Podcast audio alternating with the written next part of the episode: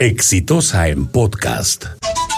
Tan eh, eh, sorpresiva y, que ha creado tanta incertidumbre entre la gente porque, porque no está claro de qué se trata, pese a que los especialistas nos lo han tratado de explicar.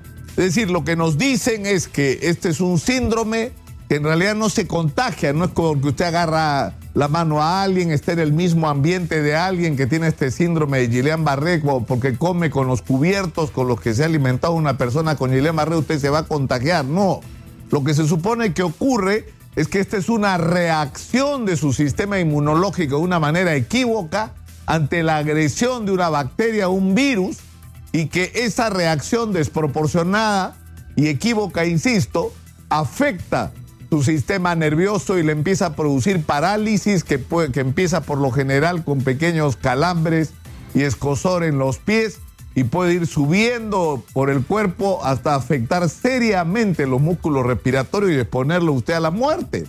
Este, este síndrome que es tan extraño que se supone que afecta a una de cada 100 mil personas, eh, se produce en el Perú normalmente entre 300 y 600 casos anuales, que son los que el Ministerio de Salud a través de la, ministra de Salud nos ha dicho ocurren normalmente en el Perú. Pero ¿qué es lo que pasa?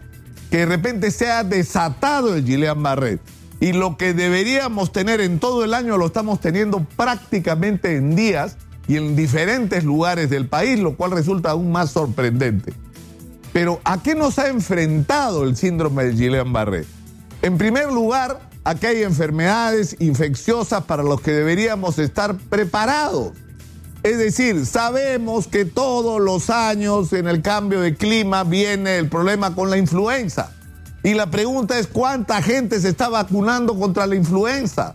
¿Por qué no podemos sostener campañas eficientes alrededor de esto? Que cada vez más gente se vacune y cada vez más gente esté protegida contra la eventualidad de adquirir uno de estos virus que mutan cada año y por eso hay que repetir la vacuna cada año para que estar tener el, nivel y el paraguas de protección. Pero por el otro lado nos enfrenta a las enfermedades eh, infecciosas intestinales y que tienen su origen en la pésima calidad del agua que se consume en muchísimos lugares del Perú. Pero junto con eso a muy malos hábitos de higiene de nosotros como ciudadanos y no consumidores, no lavarnos las manos, no lavar adecuadamente los productos. Es decir, estos temas que tienen que ver directamente con la prevención son claves y no los cumplimos. Y por eso estamos expuestos todos los años, como nos ocurre con los huaicos. Sabemos dónde va a caer el cerro dónde se va a desbordar el río todos los años en los mismos lugares. Y la historia se repite, es como que somos incapaces de hacer algo para, para estar preparados. Igual nos pasa con las enfermedades, pero en este caso además, Además de que Gillian Barré nos ha enfrentado al hecho de que no estamos haciendo por prevención de salud lo que deberíamos hacer, nos ha enfrentado al tremendo drama de la salud pública en el Perú. Necesitamos asistentes de respiración mecánica, no tenemos. Necesitamos inmunoglobulina, no tenemos. Necesitamos neurólogo, no tenemos. Es decir, es una cosa increíble lo que tenemos al frente es el, colapso de la salud pública hecho evidente. La gente tiene que ser prácticamente trasladada a Lima para recibir una atención ¿no? que, que, corresponda al nivel de gravedad de su situación. Necesitamos camas en las unidades de cuidados intensivos. No hay, porque no hay equipamiento, no hay personal, no hay lo que debería haber en los hospitales públicos en el Perú.